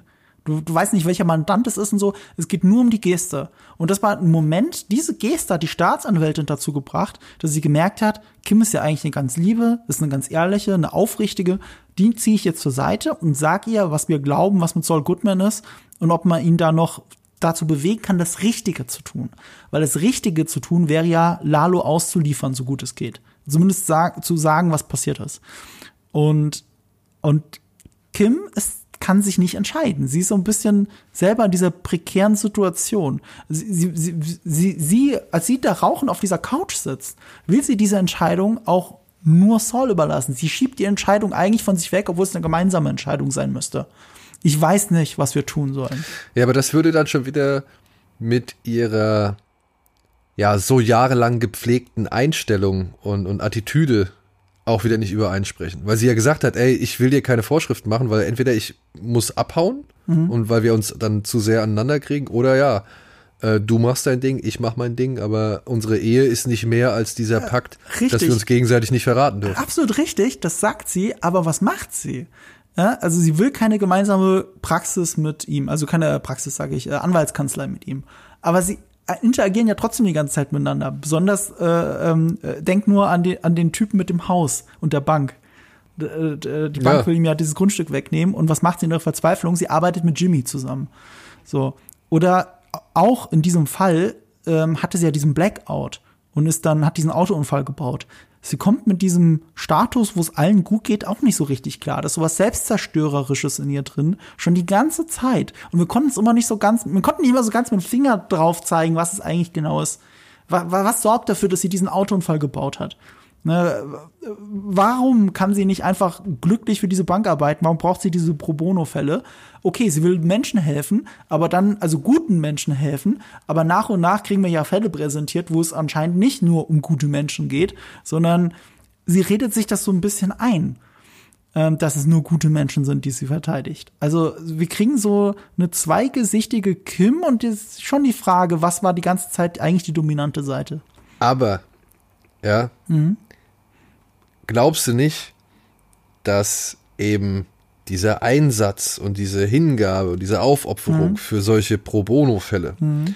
dass das nicht so ein bisschen, ja, wie soll man sagen, eine Art Karma-Bilanzierung ist? Kann sein. So, ja, also dass du halt wirklich, dass sie dann glaubt, okay, weil sie das macht, kann sie sich eben solche anderen Sachen, Späßchen, Streiche, ja. Gaunereien, Betrügereien, Cons kann mhm. sie sich halt erlauben oder dadurch werden sie etwas ja gerechtfertigt ja. oder abgemildert so ja also das ist so genau für die eine böse Sache die ich mache mhm. oder für die eine krumme Sache die ich mache mache ich halt dafür aber wieder irgendwie mhm. genau da meinen Job richtig und hundertprozentig gut mhm. und keine Ahnung und, und, und ehrlich im Namen der Gerechtigkeit als quasi Ausgleich für eben immer das Dunkle was in einem herrscht ich glaube das machen wir alle ja. Weißt du, ja, und das auch von, von, von Kleinigkeiten an, weißt du? Für jeden, für jeden Schokoriegel gehen wir halt vielleicht mal irgendwie drei Stunden mehr oder, äh, keine Ahnung, für jeden, ja, für jede, für jedes Einparken auf dem Behindertenparkplatz machen wir dann und dann irgendwie das und das oder sonst irgendwas. Also ich denke mal schon, dass das immer so ein bisschen diese kleinen Wiedergutmachungs- äh, äh, Dinge sind, mit denen man irgendwie versucht auszugleichen, was man vielleicht an anderer Stelle nicht so cooles gemacht hat. Ich glaube, dahinter verbirgt sich eine der Grundaussagen des Breaking Bad Universums, nämlich, dass es kein Gut und Böse gibt. Auch das, was Mike immer sagt, ne? Du kannst kriminell sein oder du kannst auch ein guter oder ein böser Mensch sein. Es geht nicht um Gut und Böse. Jeder hat diese Grauzonen. Und Brian Cranston hat das mal so schön erklärt, um seine Motivation für Walter White zu erklären. Nämlich, es sei leicht, dass Menschen sagen, sie würden für kein Geld der Welt das und das tun. Also für eine Million Dollar würden sie niemals das tun oder das tun. Aber es ist ein Unterschied, ob ob, ob sie das sagen oder ob du ihnen eine Million Dollar schenkst und dann sagst, ich nehme sie dir ab, wenn du etwas nicht tust. Und das ist eine völlig andere Motivation für Menschen, wo sie dann doch ihre moralischen Grauzonen eben erkunden. Und das ist doch dieses Breaking Bad Universum eigentlich, dass wir die ganze Zeit diese moralischen Grauzonen erkunden. Ja, und halt immer entscheiden müssen zwischen gewissen Dingen oder beziehungsweise, dass, dass jede Entscheidung uns in irgendeine Richtung führen kann. Und ja. je oft, je öfter wir uns, äh, sag ich mal, für die gleiche Richtung entscheiden, mhm. ja, umso fester ist der Weg, auf den wir gehen sollen. Ja, und umso, weiß man, das ist ja so kalkuliert, was sie und Saul Goodman zusammen abziehen. Ne? Also ich fand das so bezeichnend, dass dieser Post-it, wo er Namaste, ich habe das erste, was von Saul Goodman siehst, ist, dass er auf dem Post-it Namaste drauf schreibt, was ja offensichtlich immer noch das äh, Kennzeichen von äh, Howard Hamlin ist und ja bedeutet Verbeugung vor dir, was ja was lebensbejahendes ist, aber das ist ein Teil ihres Plans. Und dieses Namaste schreibt er auf dem Post-it und das schreibt er auf das klebt er auf den Rücken eines Bildes. Dieser ganze Plan, wie in so einem Heist-Movie, in Post-its zusammengefasst, siehst du ja schon, ne? Wir haben den schon gesehen, wir verstehen ihn nur nicht. Weil da, da ist ein Auto drauf gemalt, da steht irgendwie Namaste, da ist noch irgendwas und da sind keine Linien und nix. Das sind nur Post-its auf, einer, auf einem Bild, auf das äh, Kim und Saul draufschauen und sie sehen den Plan, den wir noch nicht sehen. Aber das kleben sie auf den Rücken eines gerahmten Bildes. Das kannst du an die Wand hängen und niemand wird diesen Plan sehen. Das ist zutiefst kriminell und durchdacht, was sie da machen. und sie machen es und sie machen es, während sie Cornflakes essen. Stimmt, während sie Cornflakes essen. Absolut. Also, also, beim Frühstück, beim ja. Frühstück wird geplottet. Das, das, fand ich auch schön, wie sich das entfaltet hat in dieser Folge. Ähm, als Howard Hamlin sein Auto abgibt bei dem, ähm, äh, bei dem, äh, wie nennt man bei dem? Parkjungen. Beim Parkjungen, beim ja. Parkplatzjungen. Der fährt dann damit los und es läuft ja klassische Musik im Radio von Howard. Und das wird dann aber so zusammengeschnitten, also es gibt Time Jumps und diese Musik springt dann auch entsprechend. Ne? Du hörst das Musikstück nicht richtig. Das wird unterbrochen. ist unhörbar. Und dann entfaltet sich aber der Heist, den sie geplant haben. Also dieses Stehlen des Schlüssels, das Kopieren des Schlüssels, dass der Junge zurückkommt und den Schlüssel unterm Auto findet. Und das ist eine durchgehende Sequenz mit einem durchgehenden klassischen Musikstück, mit so einer Operette schon fast, die wirklich auf den Schlag perfekt endet, wenn der Plan in seiner, in seiner Vollendung passiert ist. Und das ist halt so ein schöner Kontrast zwischen dem dahinlebenden Howard, der eigentlich nichts mit allem zu tun hat, und dieser perfekte Plan, den sie sich auf diesem Scheißbild ausgedacht haben. Ja, und dann wieder inszenatorisch auch so geil umgesetzt. Ich fand diese Szene, wenn der Junge das, die Treppen runterläuft mhm. und mit jedem Stockwerk, das sich wieder überblendet mit dem Schlüssel, den sie daneben, also parallel dazu stanzen. Ja. Also wie das so, wie das so, diese ja. Bewegung nach unten, ja sowohl vom Runterlaufen der Treppe wie halt auch dem Stanzen des Schlüssels ja. irgendwie aufgegriffen wird. Das fand ich wieder sehr geil. Also das ja. sind wieder diese auch dann inszenatorischen Kleinigkeiten, die sowohl Breaking Bad, aber jetzt halt inzwischen auch Better Call Saul äh, auszeichnen. Also ich fand am Anfang haben die sich ein bisschen zurückgehalten, was so die mhm. Inszenierung mhm. angeht und was so, so Spielereien angeht, wie jetzt, keine Ahnung, die Folge mit der Fliege und so. Das war ja mhm. am Anfang von Breaking Bad jetzt nicht, äh, von, von Better Call Saul nicht unbedingt so die Machart oder der Stil.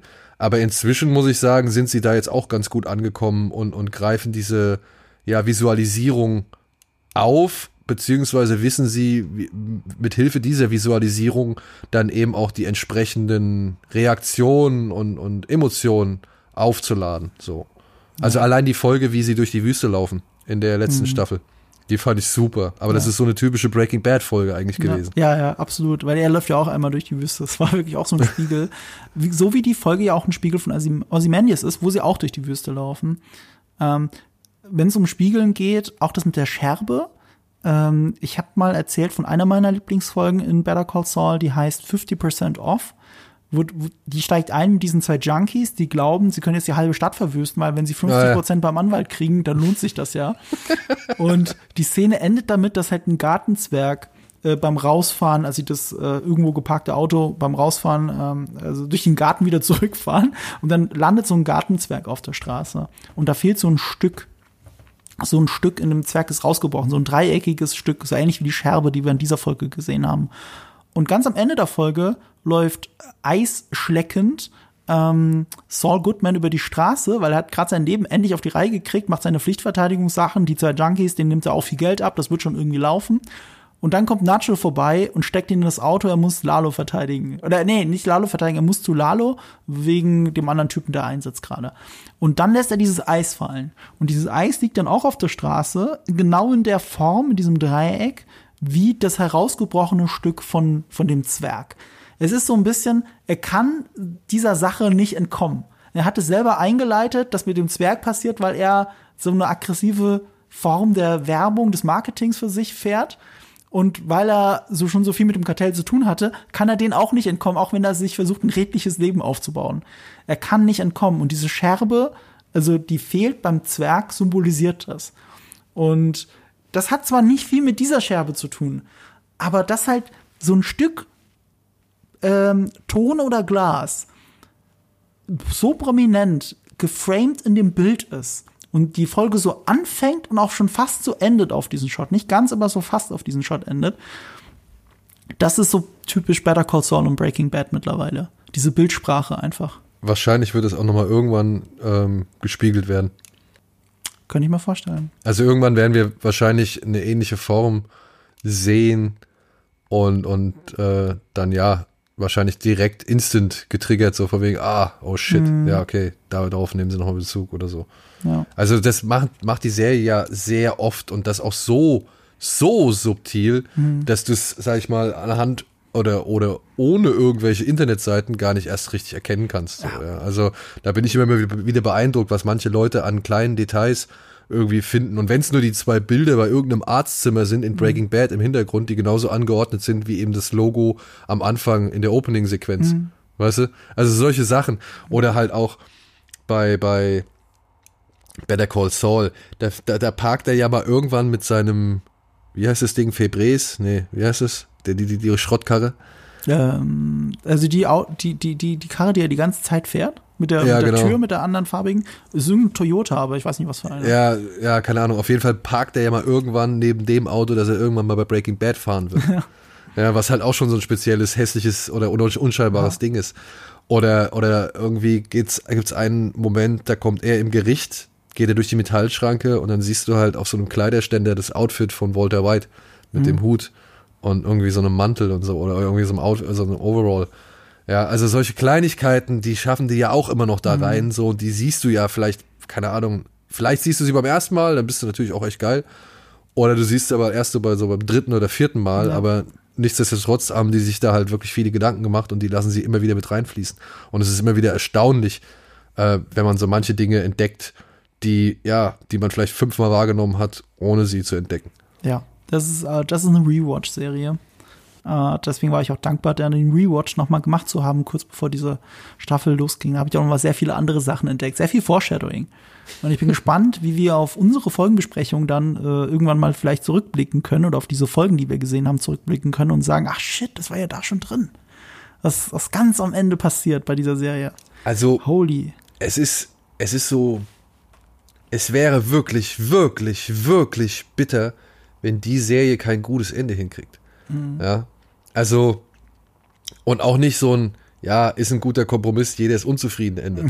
ja, also. Das ist nicht Game of Thrones, ja. Ja, also das, das, die Serie muss ja eigentlich auf einer bittersüßen Note enden. Mhm. Du musst ja eigentlich Bock haben, irgendwie jetzt zu sehen, was bei Breaking Bad nochmal abgeht. Mhm. So.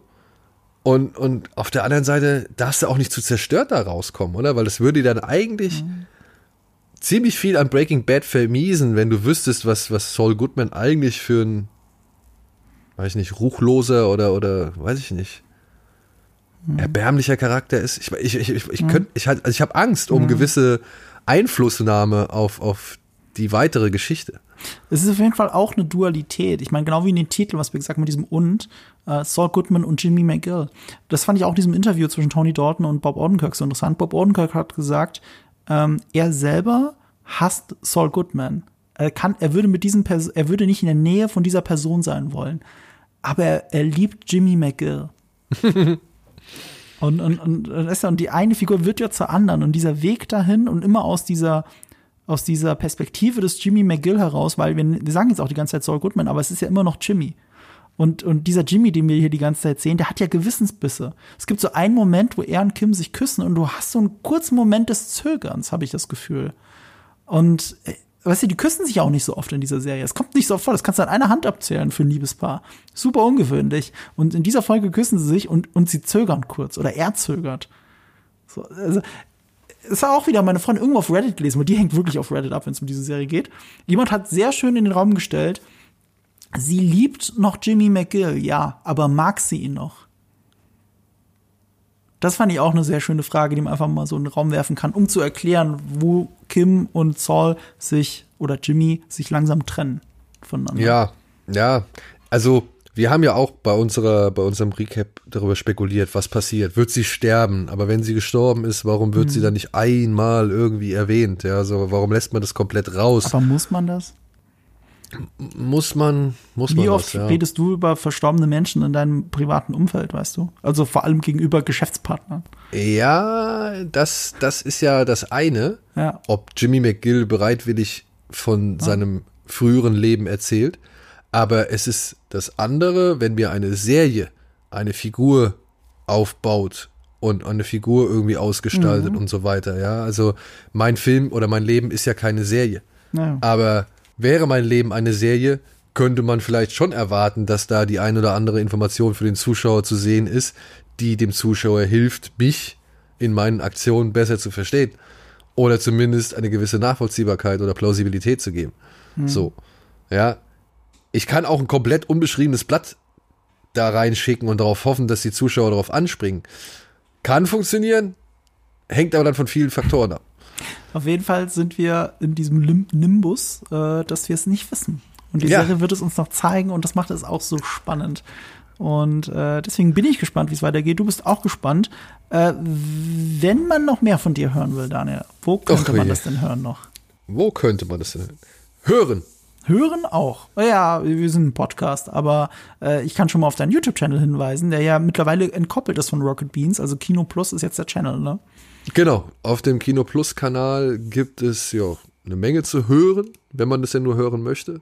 Vieles davon ist eigentlich auch immer direkt auf Spotify oder allen anderen mhm. Plattformen erhältlich.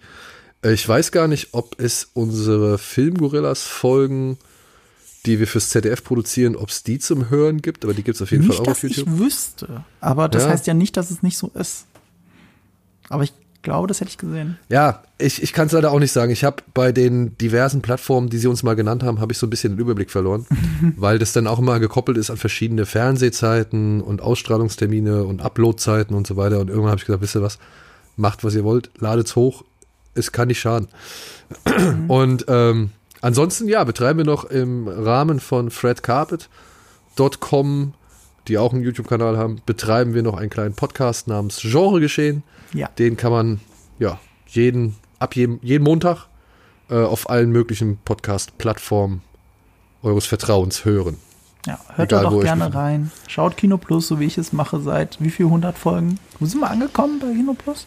Wir sind jetzt äh, fast bei 400. Bei also 400. wir haben noch 14 Folgen, dann haben wir 400 und da wird äh, ja, da wird wieder, glaube ich, so eine kleine Gala fällig, beziehungsweise versuchen wir wieder was Schönes auf die Beine zu stellen. Sehr schön. Also, Marco, kannst du schon mal im Kalender. ähm, ja, ja, gerne. Kannst du schon mal im Kalender so ein bisschen überschlagen, mhm. ne, was in 14 Wochen sein könnte, so, wenn ich dann irgendwie plötzlich um die Ecke komme. Nee, aber, äh, oder wenn sich jemand von uns bei dir meldet. Ja. Und wenn ihr das nicht verpassen wollt, dann äh, müsst ihr natürlich Kino Plus abonnieren, weil wie soll das sonst gehen? Ich wüsste es nicht. Ja, man kann sich auch eine Erinnerung in den Kalender machen. Ne? Also. ja, jetzt, jetzt entkräftet das doch nicht. Das ist ja alles unnötig kompliziert. Abonnieren und Glocke drücken und sowas. Ihr wisst schon. Ihr wisst Bescheid. Äh, ähm, wer uns gerne fünf Sterne, Sterne geben möchte, der kann das auch gerne bei uns tun. Ihr könnt auch gerne uns abonnieren, wenn ihr das noch nicht getan habt. Und ich möchte noch als letzten rausschmeißen. Also Dani, erstmal vielen Dank, dass du da warst. Hat mich wie immer hey, sehr gefreut. Vielen Dank. Vielen Dank fürs äh, Quatschen. Vor allem über eine Folge, das finde ich ja, schön. Ne?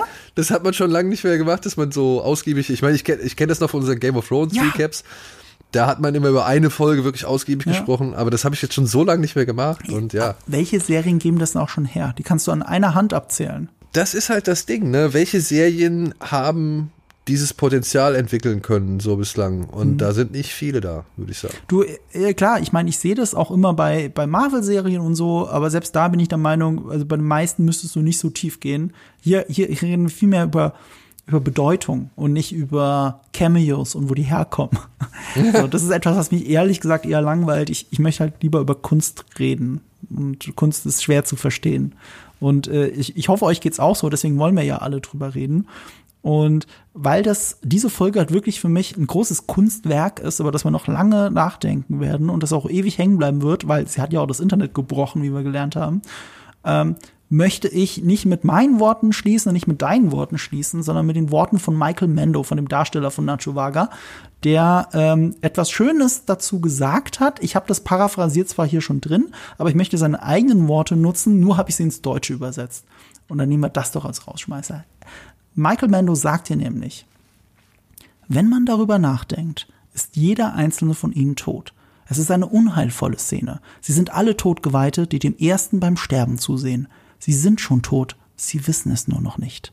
Das Bild von Nacho ist ein Bild von Opferbereitschaft, von wahrer Liebe und Mut. Es ist nicht das Bild von Rache. Der ultimative Akt, der diesen Charakter definiert, ist ein Akt der Opferung, nicht der Wut, ein Akt der Liebe.